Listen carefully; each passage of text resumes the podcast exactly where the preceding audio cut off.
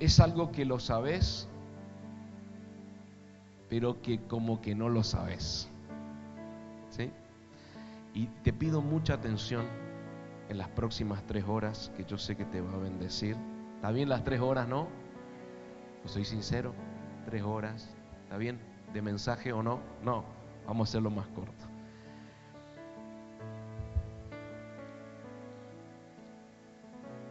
Diga conmigo, todo inicia en mi vida en el corazón. Diga conmigo, todo inicia en mi vida en el corazón. Amén. Lo sabemos a eso, ¿no? Creo que usted lo sabe. Ahora escuche. De eso estamos todos de acuerdo. Todo se inicia porque todo sale de ahí. Todo nace ahí. Pero hay algo que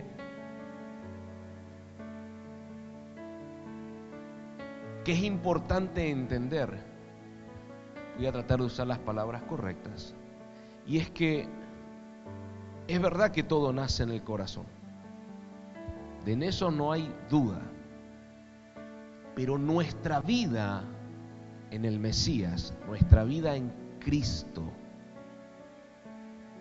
no nace en el corazón en sí, sino en sacrificar el corazón.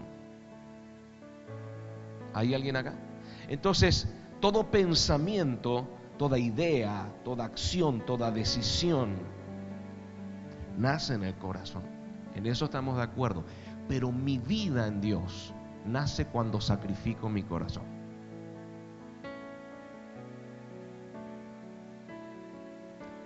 Cuando lo entrego, cuando lo ofrendo, cuando lo doy en holocausto cuando lo sacrifico.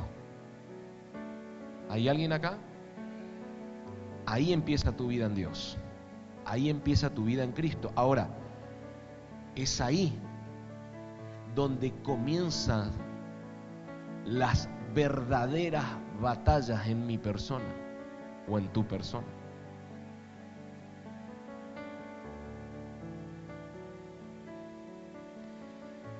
tus verdaderos problemas personales comienzan cuando empezás a sacrificar tu corazón.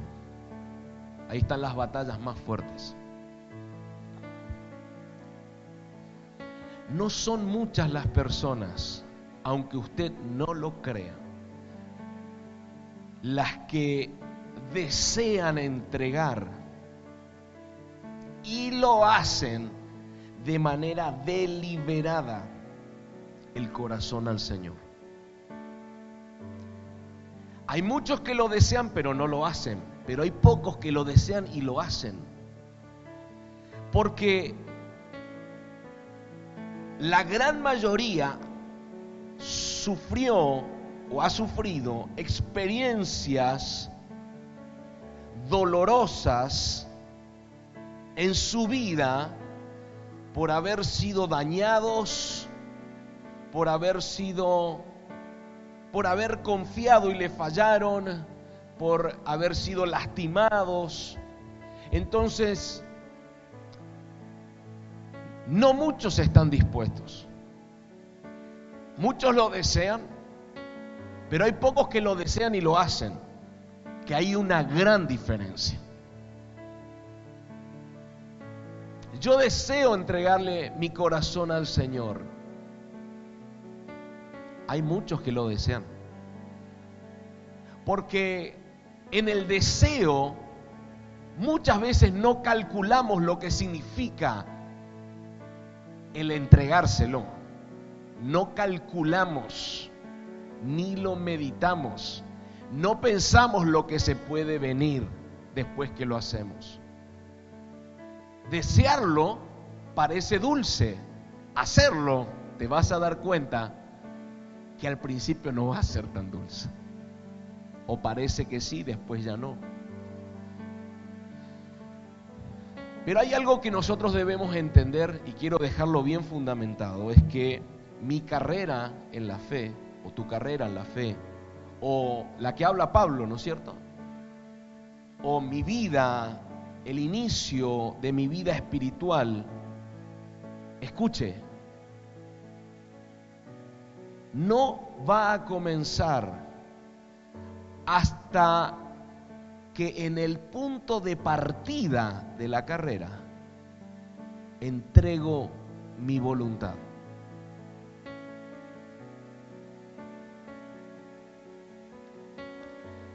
Usted puede estar hace 700 millones de años en la iglesia y nunca le entregó su corazón a Dios. Se lo aseguro. Congrego porque me hace bien. Me siento siento paz, lo cual está bien. Pero sigo haciendo lo que me parece a mí no lo que a Dios le parece que es correcto. Preguntarle que está a tu lado si trajo ibuprofeno, porque hoy le puede llegar a doler algo. ¿Hay alguien acá?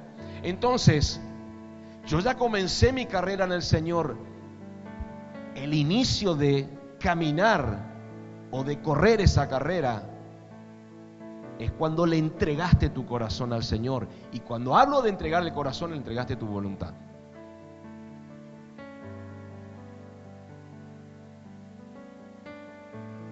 Cuando Pablo dice, he acabado la carrera, he guardado mi fe, Pablo, donde podemos encontrar muchos misterios y cosas profundas del corazón, desde el día que tuvo ese encuentro con el Señor, que se cayó del camello o del elefante o de alguno, cada cosa le inventan. Tuvo ese encuentro con, con el Señor en adelante hasta declarar y irse con el Señor. Pablo le había entregado su voluntad al Señor. No significa que pasó a un estado de perfección pero sí de perfeccionamiento. Decirle al que está a tu lado, porque hasta el día que dejes de respirar, no vas a ser perfecto. Decirle, pero sí vas a ser perfeccionado. ¿Hay alguien acá? Entonces, tenemos que entender de que el inicio de nuestra carrera en Cristo, en la fe, como declara Pablo en una de las cartas, inicia cuando literalmente en el Espíritu le entregué mi corazón, sacrifiqué mi corazón, le entregué mi voluntad a Dios. ¿Para qué le entrego? Para que Él haga la suya en mí. Hasta que eso no sucede, todavía no empezó la carrera en tu vida. No empezaste tu vida espiritual, no la comenzaste.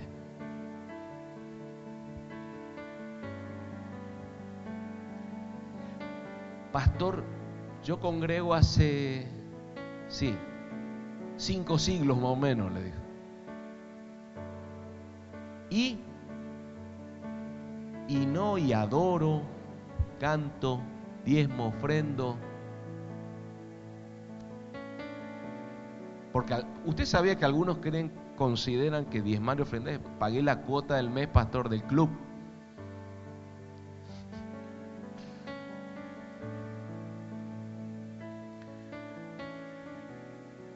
Hasta que no le entregues tu corazón, todavía no empezó tu carrera.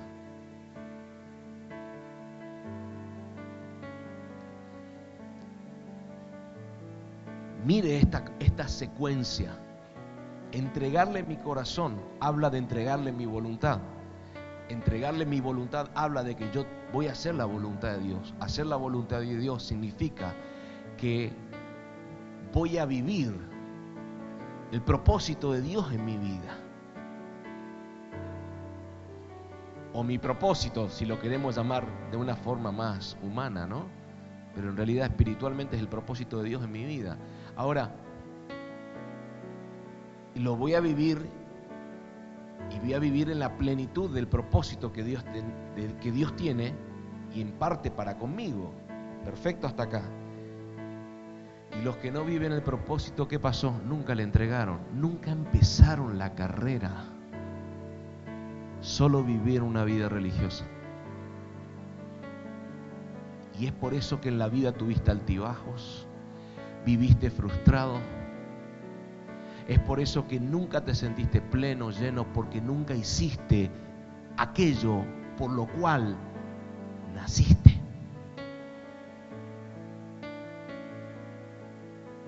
En otras palabras, viviste sopocientos, diga conmigo, sopocientos años en la iglesia y nunca viviste propósito. Pero llegué temprano a los cultos para que la pastora no me rete. Y el pastor no me tome asistencia.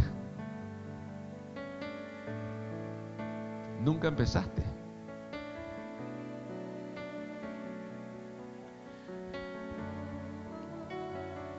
Cuando realmente empezaste la carrera, amado, los frutos se van a ver solitos. Solitos se van a ver los frutos. Y todos los frutos, siempre si prestas atención, largan un perfume, un aroma, escuche, que si prestas atención acerca de eso, ese aroma le da la gloria a Dios. Siempre. Siempre. ¿Cómo? Míralo a ese. Yo sabía lo que era este loco. Míralo ahora. Dios mío, qué grande que sos. Porque la transformación habla de que algo el Eterno hizo en su vida. Y si algo hizo el Eterno en su vida, es porque hubo un día que sacrificaste el corazón y le dijiste, mi voluntad ya no es más mía, ahora es tuya. Hago lo que vos querés que yo haga porque voy a vivir el propósito por el cual he nacido. ¿Se anima?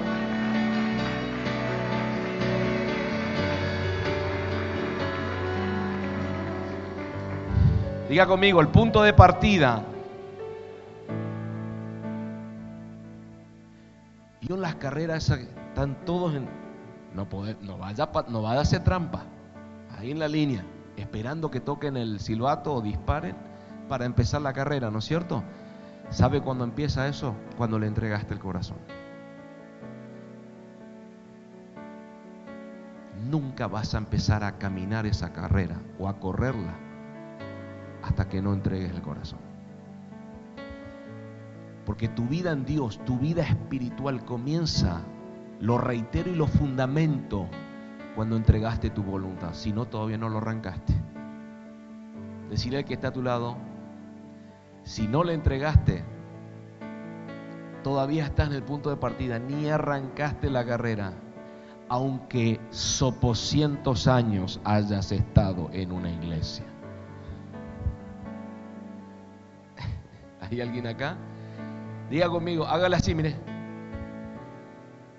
Pero dígale esto, mire, con esta cara, hágale así. Reino. Sorry, reino.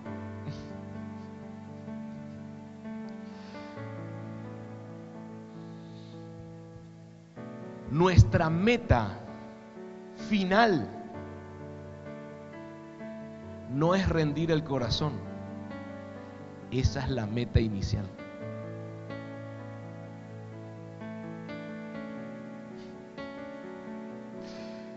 ¿Se da cuenta que es contraria a la religión? La religión te muestra que como meta final es rendir tu corazón. Esa es la meta inicial. Ahí empieza todo. La meta final es cumplir propósito. ¿Cómo? De una manera saludable donde Cristo realmente pueda gobernar mi vida.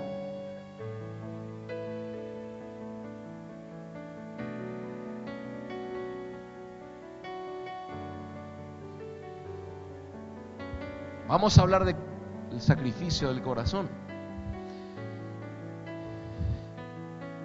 En la Biblia nosotros encontramos esto. Usted sabe, usted ha leído. Fíjate en la versión NTV, por favor, Lauti, NTV, Deuteronomio 6.5. Usted conoce esta palabra.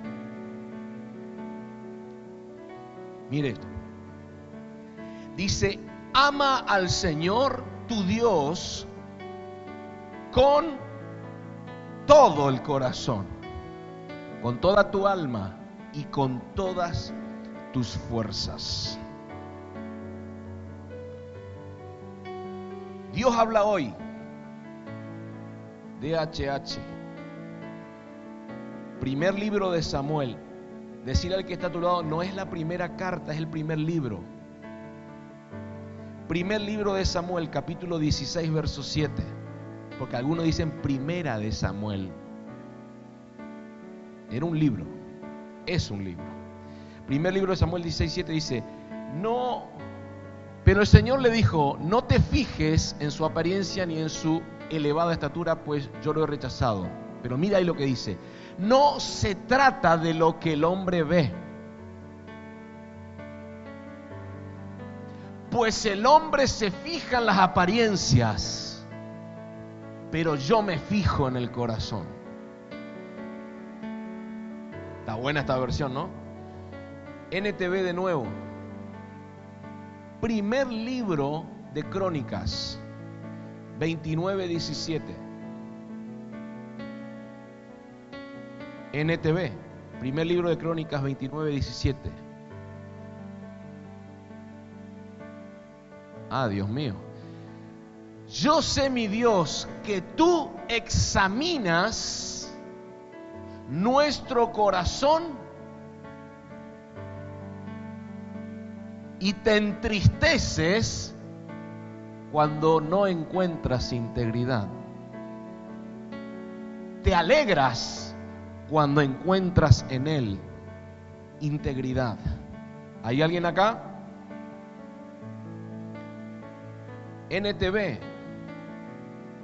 Salmo 7, verso 9.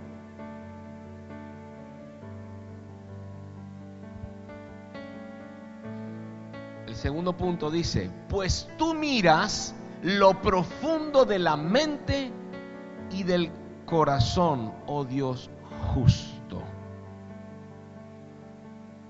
Lo profundo.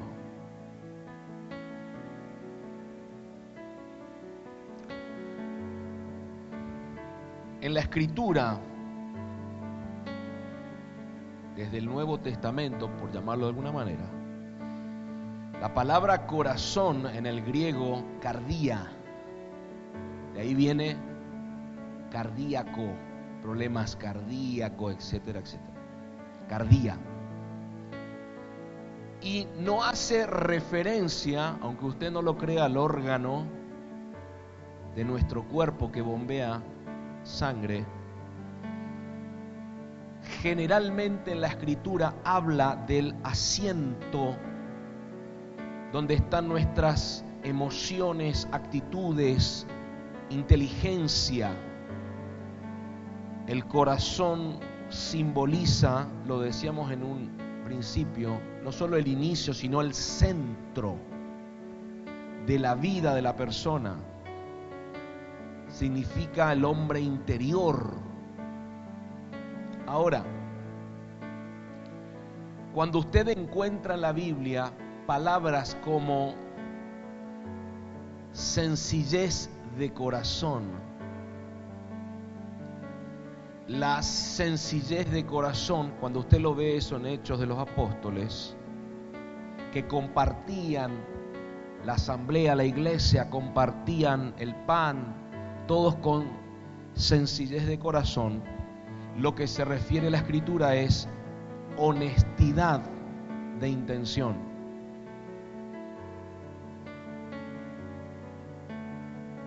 ¿Me sigue? Sinceros, de verdad. Cuando encontramos frases como un corazón duro en la escritura, habla de una actitud de rebeldía a Dios.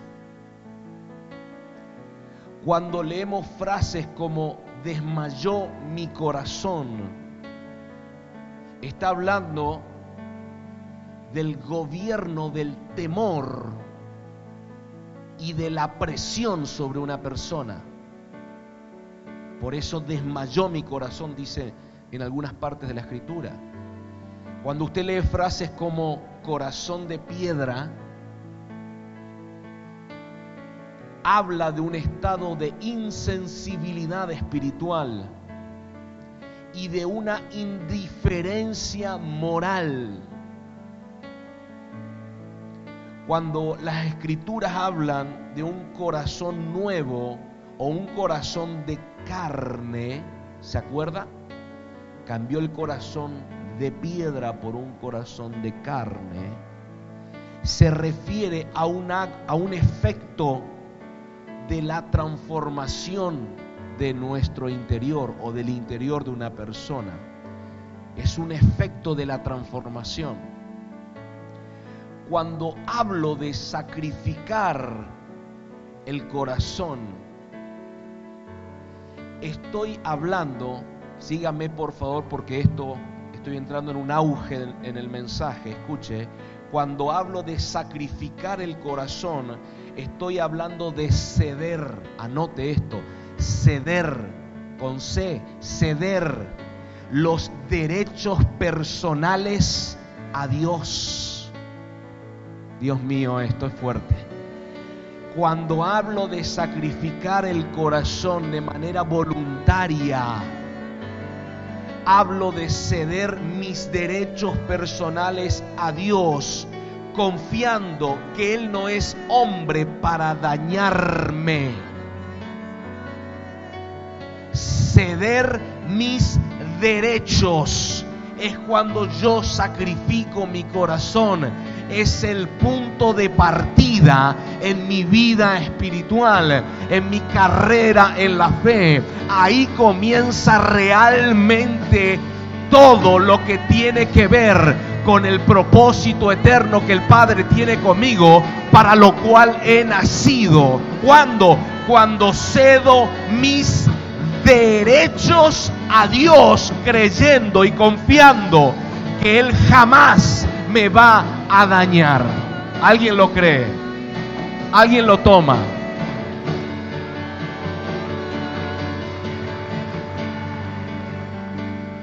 Es por eso que endurecerlo o retenerlo no solamente no me va a permitir avanzar, sino que le va a permitir avanzar a lo oscuro, a lo que tiene que ver con tinieblas sobre mi vida. ¿Hay alguien acá? Entonces, Dios está poniendo una demanda sobre nuestro mundo interno. Porque hay un mundito aquí dentro nuestro, ¿no es cierto? Dios está poniendo demanda. Es decir, Dios no compra la fachada externa de una vida espiritual perfecta.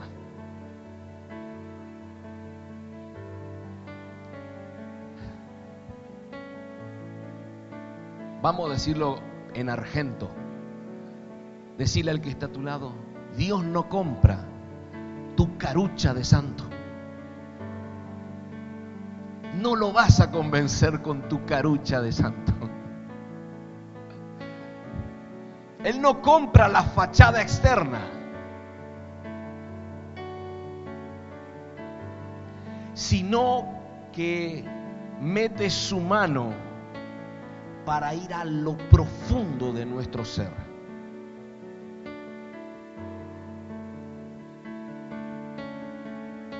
Lo que le compra a Dios, lo que seduce a Dios, es un corazón sacrificado hacia Él, rendido, entregado, ofrendado, como lo quiera llamar, como más le guste. Me hago una pregunta, la anoté. ¿Cómo puedo lograr, porque muchos se habrán hecho esta pregunta, conocer más el corazón del Padre? ¿Cómo puedo lograr conocer más el corazón del Padre si no estoy dispuesto a brindarle el mío?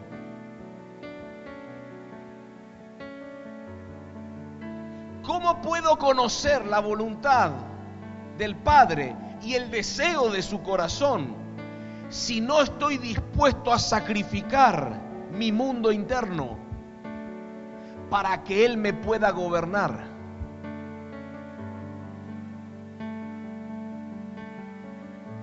Los que más han podido entrar al corazón de Dios y conocerlo son los que más han sacrificado su propio corazón.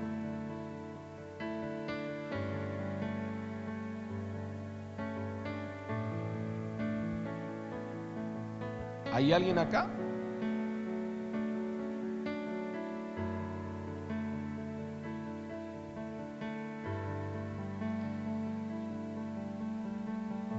sin lugar, diga conmigo, sin lugar a dudas,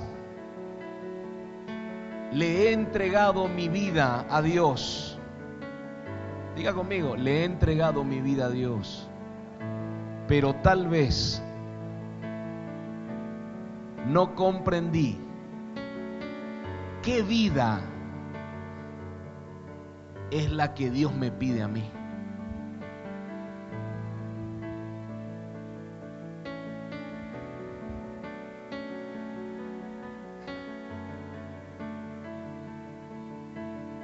¿Sabe que hay gente que cuando vuelve al Señor, hay muchos que se reconcilian y otros que lo reconocen a Cristo como Señor y Salvador? Y parece como que cuando te reconcilias es como obtener nuevamente un permiso para estar dentro del cuerpo de Cristo o, venir a congregarse es como un aval, que, tener una credencial del cielo para volver a tener acceso a los beneficios, ¿no es cierto? Y es muy superficial pensarlo así, pero yo sé que hay muchos que lo deben pensar de esa manera. Capaz que con otras palabras lo podemos eh, pintar mejor, pero, pero hay algo real. Hay una vida que Dios nos demanda para que podamos realmente vivir ese, esa plenitud, ese propósito que Dios tiene con nosotros. Porque Dios no, Dios no puede trabajar con desobedientes. Esto es real. Dios no puede trabajar con personas que tienen el corazón en otro lado. ¿Me sigue? No, no lo puede hacer. Él lo hace con personas radicales, ¿sí? Con personas que ya desde la raíz están decididos 100%, no dan vuelta, no están pensando y vamos a probar a ver si anda o no anda. No, no, Dios no funciona así. ¿sí? Que van a haber probablemente bajones, golpes, caídas, que lo hubieron en la historia y lo seguirán habiendo. Tropezones, etcétera, etcétera. En eso estamos de acuerdo. Pero personas decididas. Está bien, te caíste, bueno, ahora levántate y vamos a seguir. Restauramos y seguimos. Así opera el Señor con ese tipo de personas.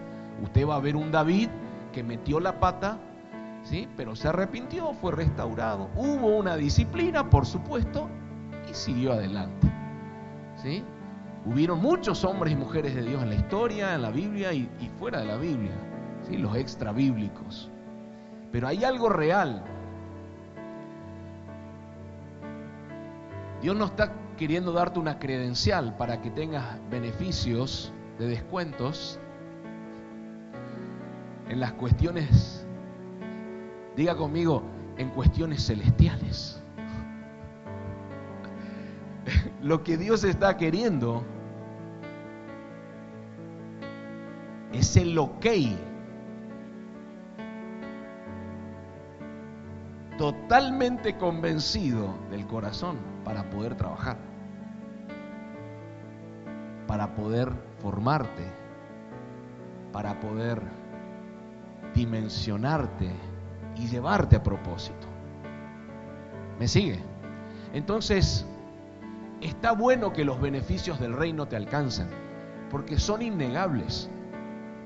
Yo he visto y sigo viendo y voy a seguir viendo a muchos hijos crecer, avanzar, posicionarse, ver cómo el reino responde con un favor impresionante. Buenísimo. Y lo voy a me voy a gozar y me voy a alegrar. Pero también yo entiendo que va a haber corazones transformados, deberían haber corazones transformados, punto uno. Y punto dos, personas que alcancen y vivan propósito. Si no, es como que dan vuelta los beneficios, los descuentos del reino, ¿sí? Pero no alcanzan el camino que fue trazado para ellos, no lo viven. Y hay otros que se desvían para otro lado, creyendo que porque les sale bien todo, están bien posicionados. Escuche esto, porque esto no lo he enseñado nunca, creo. Probablemente es un ejemplo, por favor, Jani. Tener el corazoncito sano ya después de huir todo el chiche bien. Jani es una hija, igual que su esposo Leo. Jani, este es el camino que el Señor marcó para vos. Para vos, tu familia, este es el camino. Que ya lo sabes. Es parte de ese camino. Track. Ah, fuerte ese camino. Vamos a ir para allá, pero vamos a ver si esquivamos un poquito porque tiene muchos lomos de burro, muchas señales, hay semáforos. Vamos a, a esquivarlo un poco, unos grados para la izquierda, nunca para la derecha, ¿eh? para la izquierda van a ir. Muy bien. Y te vas y te va bien. Y le va bien a ella, al marido, a su familia. Crecen financieramente, les va abren, emprenden, les va bien.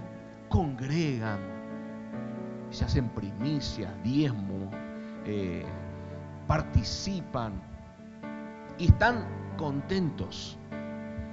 Pero escuche esto, por causa de no haber ido en el camino que fue marcado para ellos, aunque le vaya bien acá, nunca van a estar satisfechos. Van a tener momentos de alegría, va a haber sanidad, van a estar sanos, salud, financieramente espectacular. Había sido que la elección que tomamos era buena, porque nos va bien. Mis hijos están sanos, van a una buena escuela, los tengo cerca mío, los estoy formando. Pero hay algo adentro que nunca te va a permitir sentir plenitud. ¿Sabes por qué? Porque usted y yo tenemos en el interior impresos códigos, que esos códigos hablan de que cuando estemos en el lugar que Dios marcó para nosotros, ahí recién vamos a percibir plenitud. Puede que en ese lugar estén o no estén las finanzas. Puede que en ese lugar esté o no esté el aguijón de la carne. Pero de ahí algo que estoy seguro. Estoy ciento por ciento pleno porque estoy en el centro, del centro del centro de la voluntad perfecta de mi Padre. ¿Alguien lo recibe?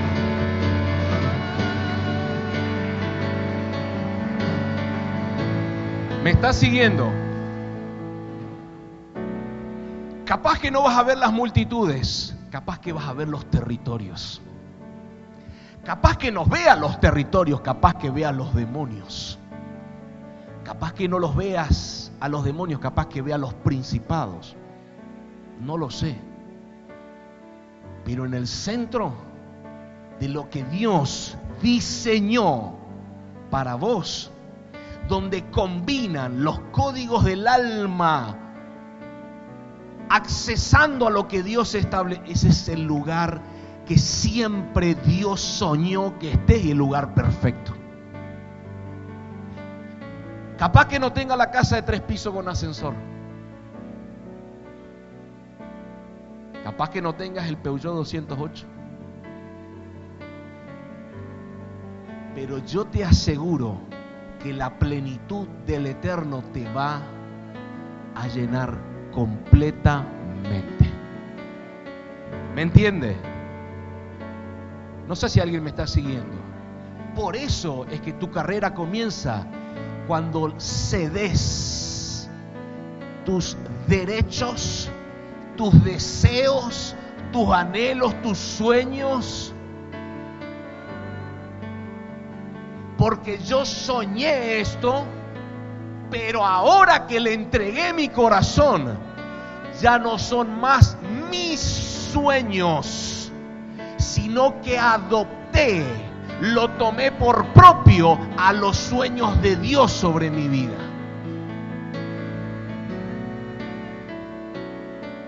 Y eso es realmente, literalmente y verdaderamente una bendición.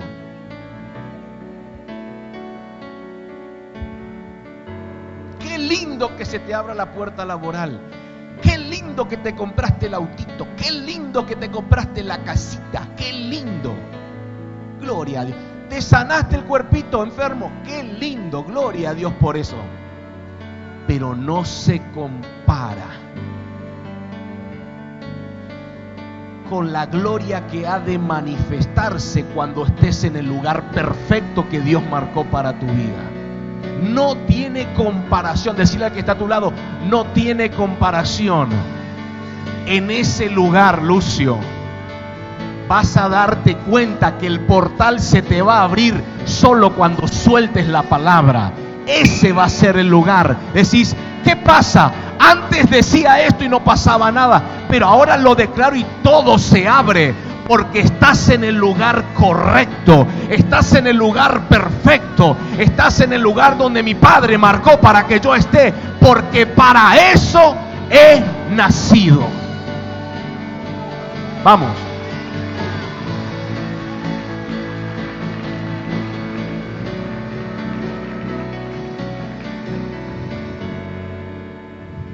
Por una de las ramas más largas del árbol.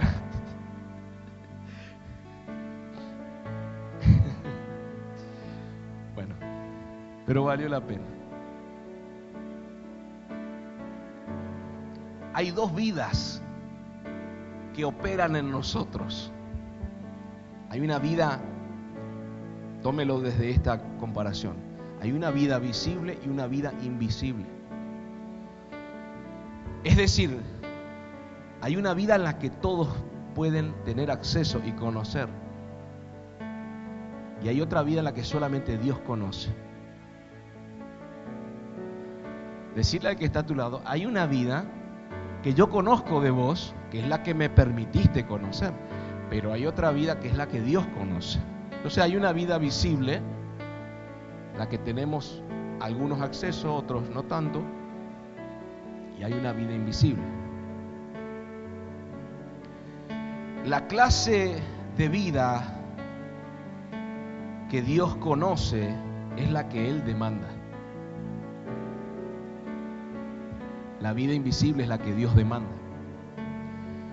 Y es ahí donde se genera un conflicto. ¿Por qué? Le voy a explicar por qué. Gracias Jesús. Señor, te doy mi vida hasta acá. Porque eso pasa, ¿no es cierto? Te doy mi vida, estas áreas de mi vida, pero no te entrego lo más importante.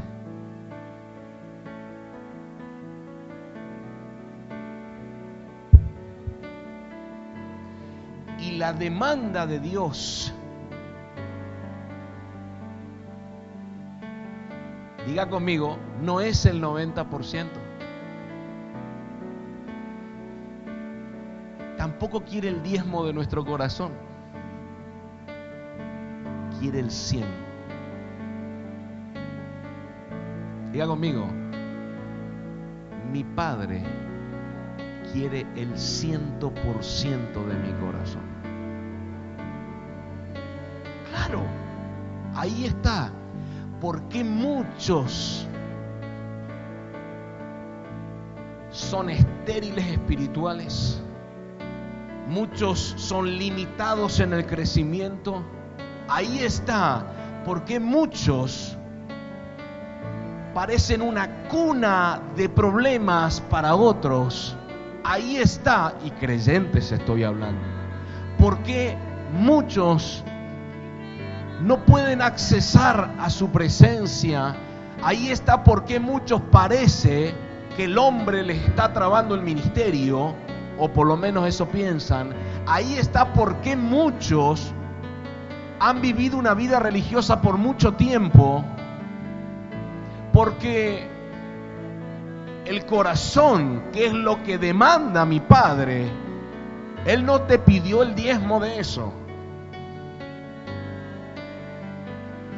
Porque los hermanitos diezman finanza, pero diezman el corazón también.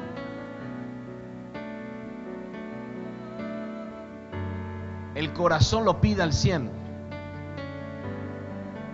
Diga conmigo, mi corazón, Él no quiere el diezmo. Tampoco una ofrenda voluntaria hasta donde vos quieras. Quiere el ciento por ciento. Dios pone demanda a nuestra vida invisible, la que solamente Él ve, y Él te dice, quiero todo. No quiero un poquito, quiero todo. Leímos hace poco, varias veces, lo que vamos a leer ahora, NTV, Lucas 10:38. Mire esto. Pero quiero que, veamos algo juntos. Mire esto. Lucas 10:38 en ETV. Mire que está bueno. También lo leyó mi esposa. Yo creo que lo leí dos veces. Dice, durante el viaje a Jerusalén, Jesús y sus discípulos llegaron a cierta aldea donde una mujer llamada Marta los recibió en su casa. Su hermana María se sentó a los pies del Señor a escuchar sus enseñanzas. Pero Marta estaba distraída con los preparativos para la gran cena. Se acercó a Jesús y le dijo, Maestro, ¿no te parece injusto que mi hermana esté aquí sentada mientras yo hago todo el trabajo? Dile que venga a ayudarme. Pero el Señor le dijo, mi apreciada Marta, estás preocupada y tan inquieta con todos los detalles. Hay una sola cosa por la que vale la pena preocuparse. María la ha descubierto y nadie se la quitará. Tremenda esta palabra, esta versión me encanta.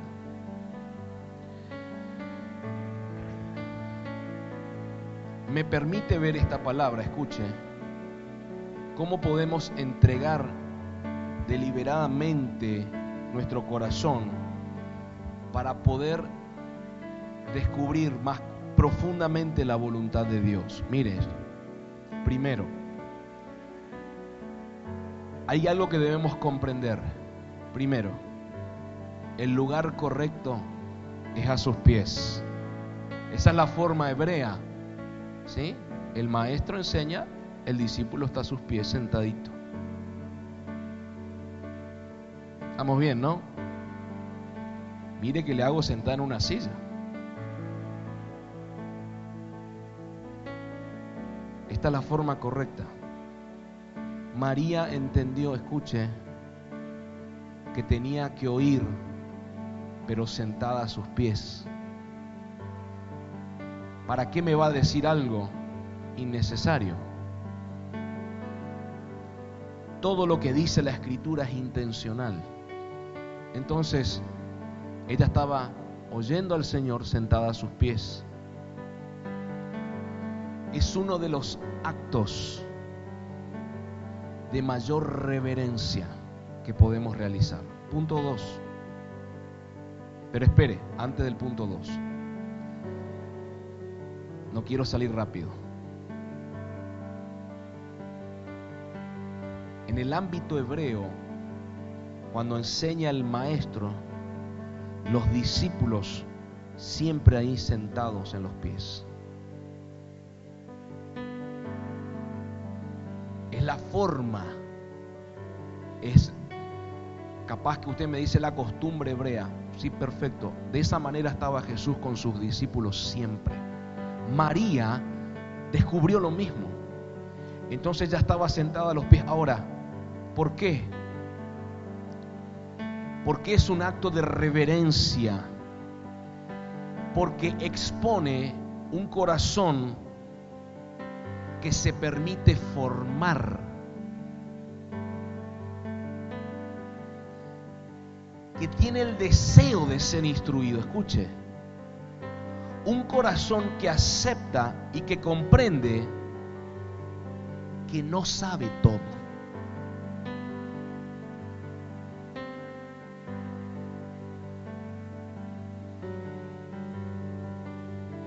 es más rápido pararse e irse al baño sentado como estás que, estando sentado en el, en el piso, ¿sí o no?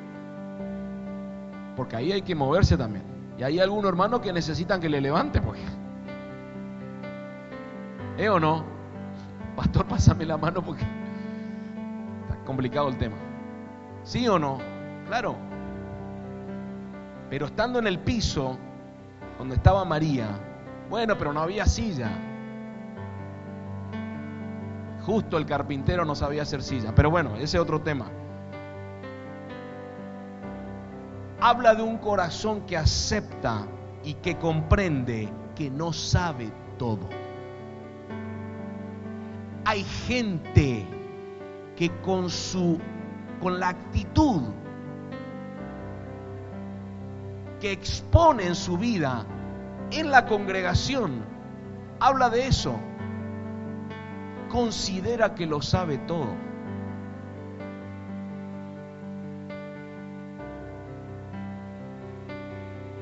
Y vienen después las consultas y yo le digo, pero yo no te vi en el discipulado. Yo no te vi en la congregación de los santos, aleluya.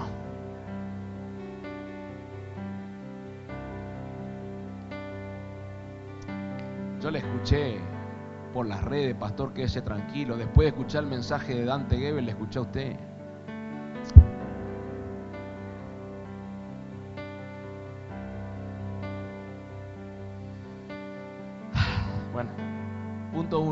No me voy a extender más ahí porque no nos vamos más.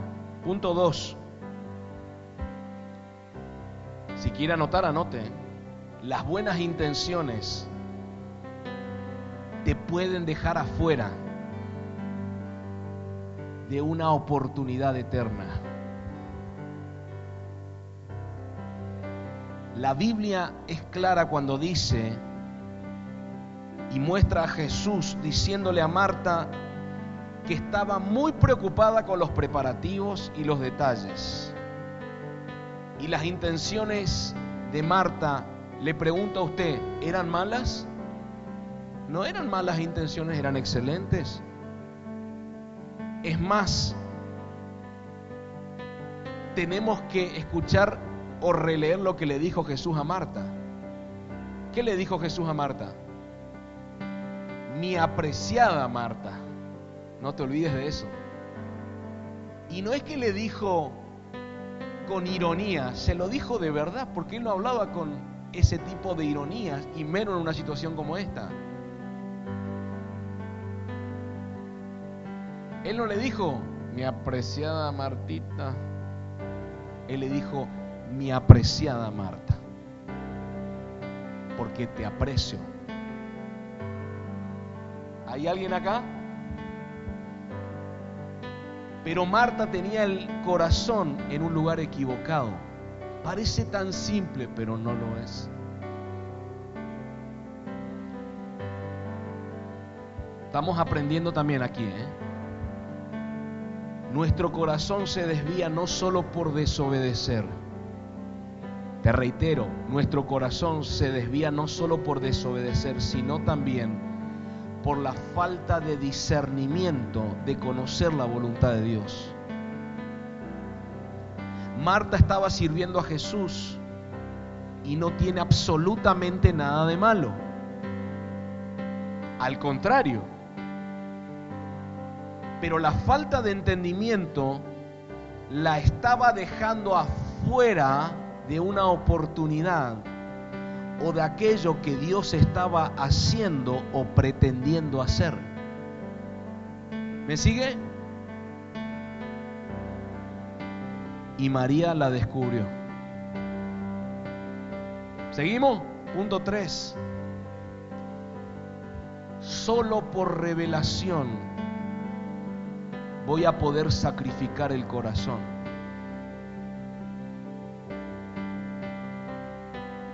Jesús dijo, hay una sola cosa por la que vale la pena preocuparse. Y María la ha descubierto. Mire esto, que está bueno esto. Esto me rompió un poquito la cabeza. Poquito no. El mismo Jesús que me enseña a no estar preocupado, el mismo Jesús me dice que tengo que estar preocupado, pero por una sola cosa.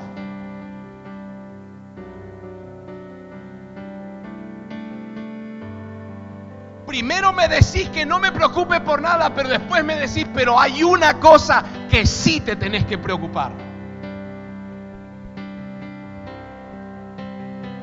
¿Qué cosa? Tenés que preocuparte y reciba porque es esencia. Tenés que preocuparte en descubrir.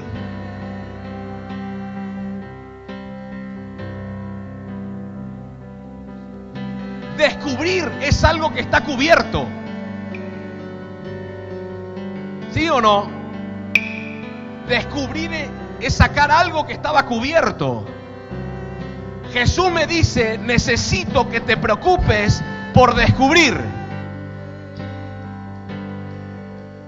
¿Hay alguien acá? Del griego delos, no relos, delos, que significa claro a la mente, que significa visible. Entonces lo que Jesús está diciendo es, por lo único que deberías preocuparte es por tener claridad en la mente sobre lo que está sucediendo en el cielo y sobre la voluntad del Padre para desarrollar su propósito contigo en la tierra. ¿Me estás siguiendo? Entonces, por lo único que debes preocuparte es por descubrir qué es lo que Dios está hablando hoy, qué es lo que Dios quiere enseñarte hoy y hacia dónde te debe querer llevar.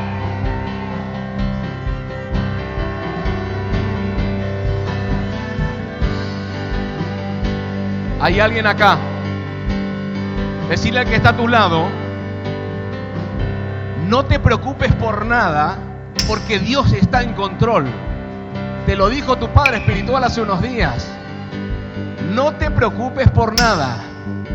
Es más, como Dios está en control, decíselo al que le estás profetizando, le estás instruyendo al que está a tu lado. Como Dios está en control, decirle así, despreocúpate. Pero, decir, pero, qué bronca que me dan esos pero, pastor hay algo que sí debes preocuparte. Decirle al que está a tu lado, y es en descubrir. Hay algo que está cubierto, lo debes descubrir. ¿Y qué es? Descubrir la perfecta voluntad del Padre y cómo implantar su propósito en tu vida. Hay alguien acá y el corazón debe ser enseñable. ¿Me está siguiendo? Ya estoy terminando.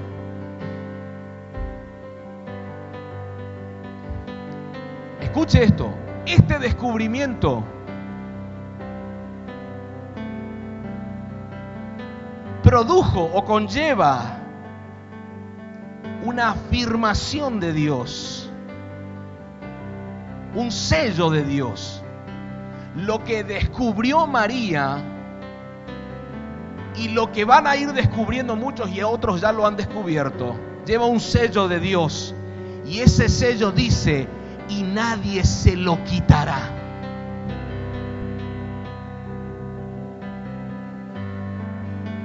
Yo no sé si eso usted puede comprender. Nadie se lo quitará. Esto que descubrió María tiene sello, tiene respaldo.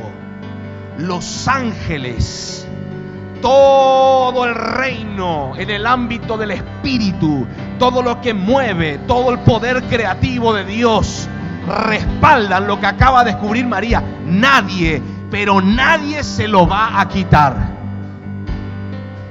¿Alguien me sigue? ¿A qué se refiere? Cuando una persona sacrifica su corazón, es tal la revelación o el entendimiento que viene después que nada lo puede mover de la voluntad de Dios.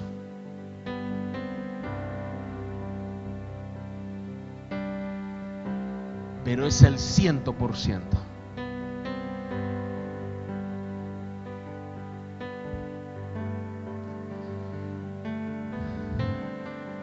Yo me imagino David, un hombre acostumbrado a la adoración, a la gloria, a la presencia, me imagino. La Biblia dice en uno de los salmos que lo único que él le pidió a Dios era estar en su casa, en su, en su presencia. Y dice la Biblia, inquirir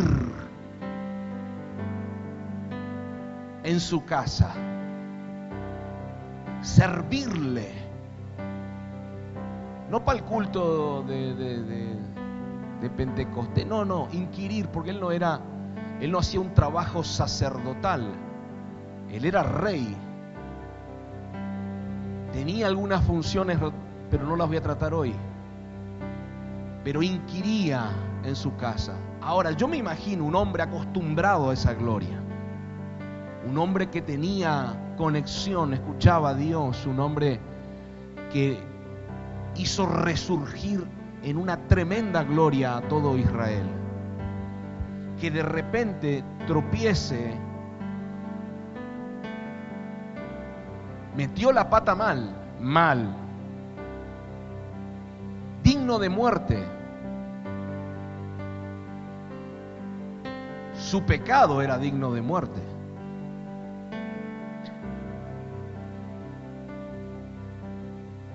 Reconoce y aparta su pie de ese mal camino.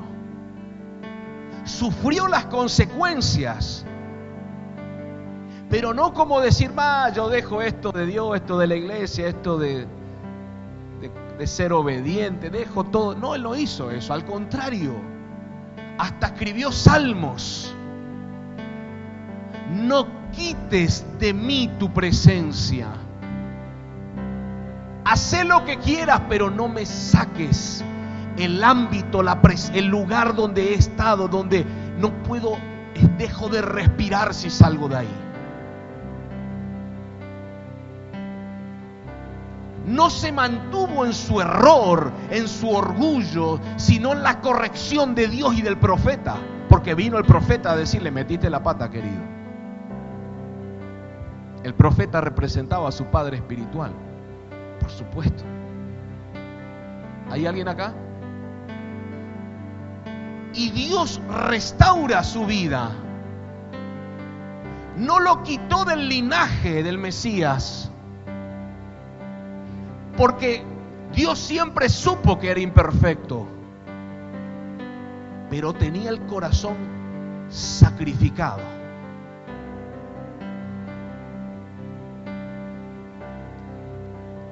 Que tengas el corazón sacrificado, o sea, que lo sacrifiques, lo entregues completamente, no significa que no pueda, no pueda haber un momento que tropieces.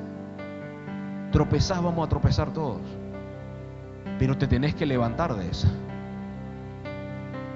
Y tenés que aprender cómo hacer para no volver a caer en la misma metida de pata. ¿Hay alguien acá? ¿Dios te restaura? ¿Dios te perdona? Claro que sí. Yo me imagino, y lo puedo mostrar con salmos, pero no lo voy a hacer hoy. Cuando metió la pata a David, se le aparecían los demonios a él. Imagínese del linaje del Mesías. Él era el rey David.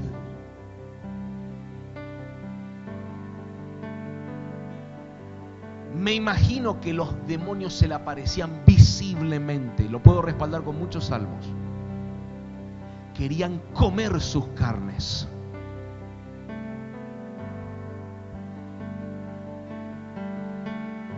¿Sabe por qué? Se le aparecieron porque sabían que sabían que había un hombre con un corazón conforme al de Dios.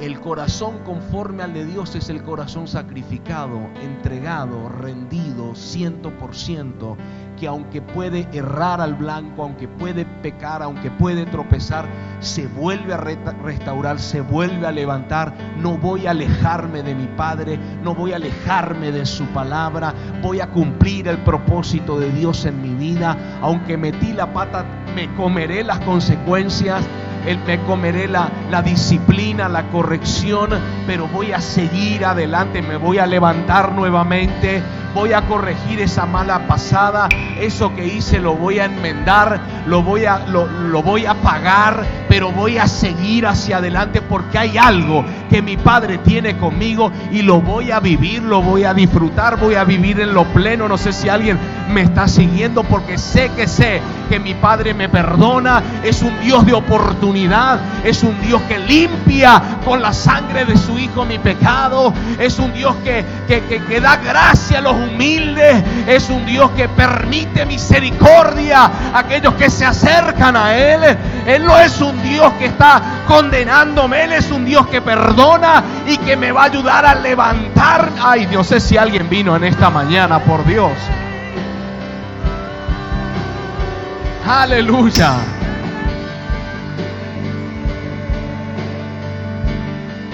Póngase de pie, por favor.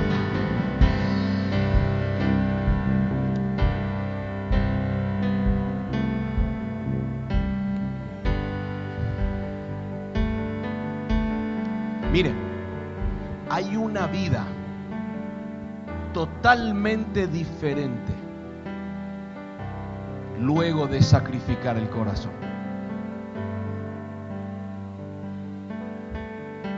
Y decirle al que está a tu lado, no podés perderte la oportunidad de descubrirla.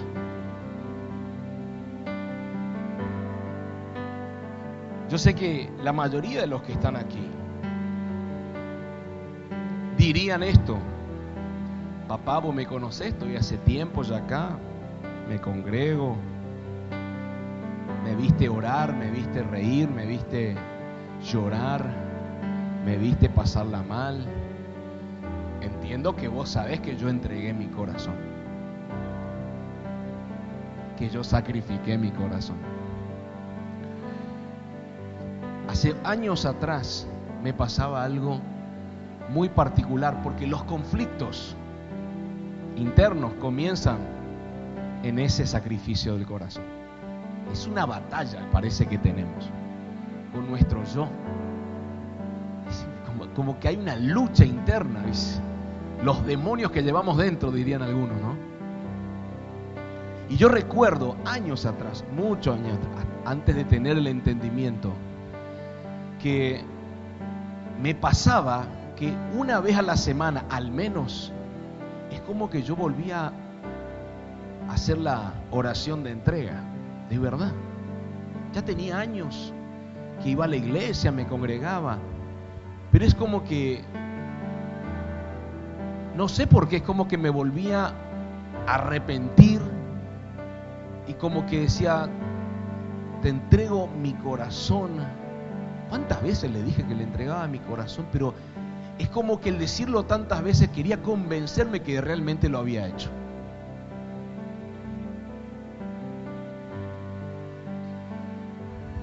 Te lo dejo para que lo medites. Porque hay veces que creemos que le hemos entregado. De verdad.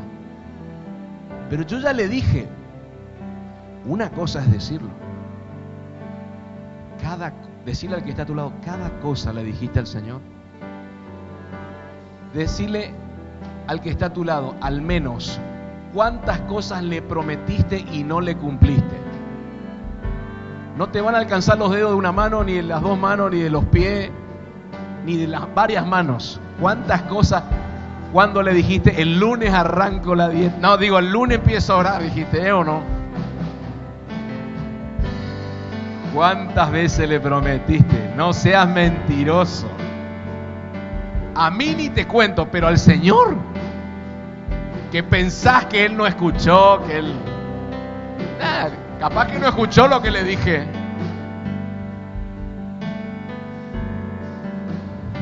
¿Cuántas? Muchas, ¿no? Probablemente no escuchaste la demanda. La demanda es esta. No quiero que me diezmes tu corazón. No me sirve tu diezmo del corazón. Yo no pido el 10% de tu corazón, ni el 50%. Por fe te voy a dar el 50% de mi corazón. Decirle al que está a tu lado, Él te pide el 100. Porque ahí comienza tu carrera. escucha. Y no es decirle te doy el 100. Decirle le hemos dicho cualquier sarta de verduras al Señor por muchos años. Decirle lo dice cualquiera. Hasta te va a largar llorar si le decís. Tiene que ser real esto.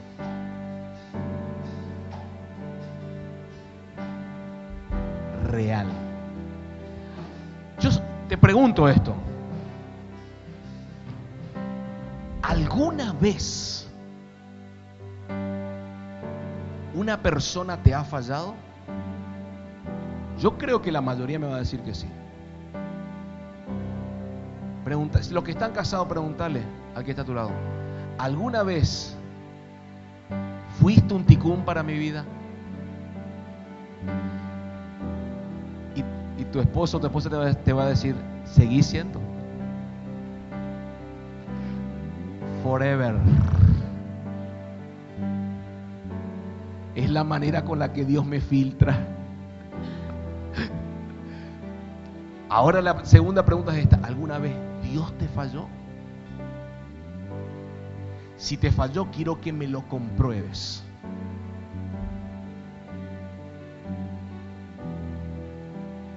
Si no me lo podés comprobar, es porque inventaste eso y te lo idealizaste. Jamás de los jamás te pudo haber fallado. No sé usted, el Dios que yo creo no es una persona para mentirme, no es un hombre para mentir. ¿Hay alguien acá? Él es verdadero ciento por ciento. Entonces, yo no lo, creas por lo que yo te digo, sino por lo, por lo que Él dice. Y Jesús dijo, si no creen por lo que les digo, crean por lo que hago por lo menos. Entregarle el ciento por ciento del corazón también habla de que confío en Él ciento por ciento que me va a cuidar. Que en los brazos de mi Padre, en la guianza de mi Padre, todo va a funcionar a la perfección. ¿Lo cree? Cierre sus ojos un momento. Padre, gracias por este tiempo.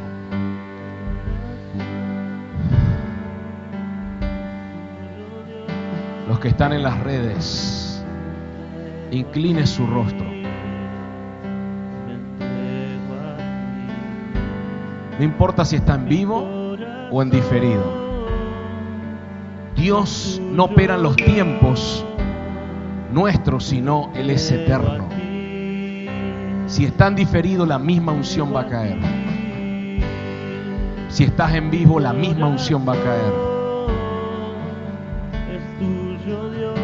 En esta hora.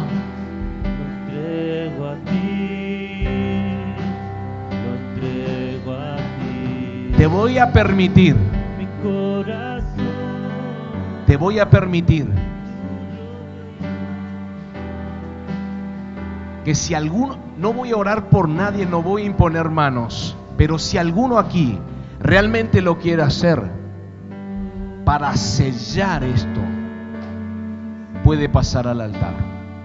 No voy a imponer manos, por favor, no piense que voy, no voy a orar por nadie, porque esto no tiene que ver conmigo, tiene que ver con el Padre. Si vas a pasar es porque realmente querés entregarle. No es para ver qué pasa, ¿eh? ni, ni, ni te adelantes. Pasar aquí al altar debe ser un sello de tu corazón yo dependo de vos para siempre, Padre. Me permito ser guiado, ser instruido. Hoy sacrifico mi corazón delante de tu presencia. Hoy me rindo al ciento por ciento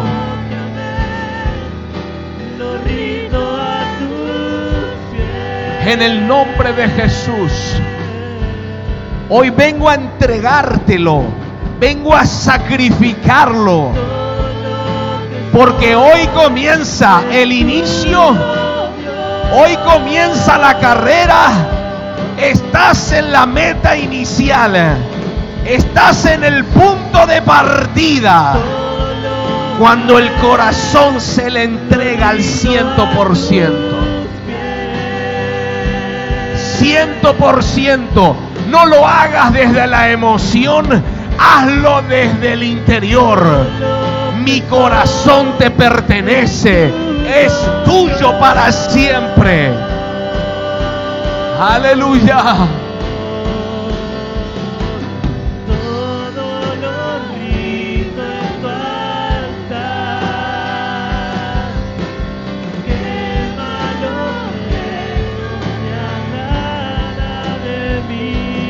Vamos. Todo lo entrego por ti. Purifícame. Purifícame con tu espíritu. Todo lo rindo en tu altar. Quema. Quema lo que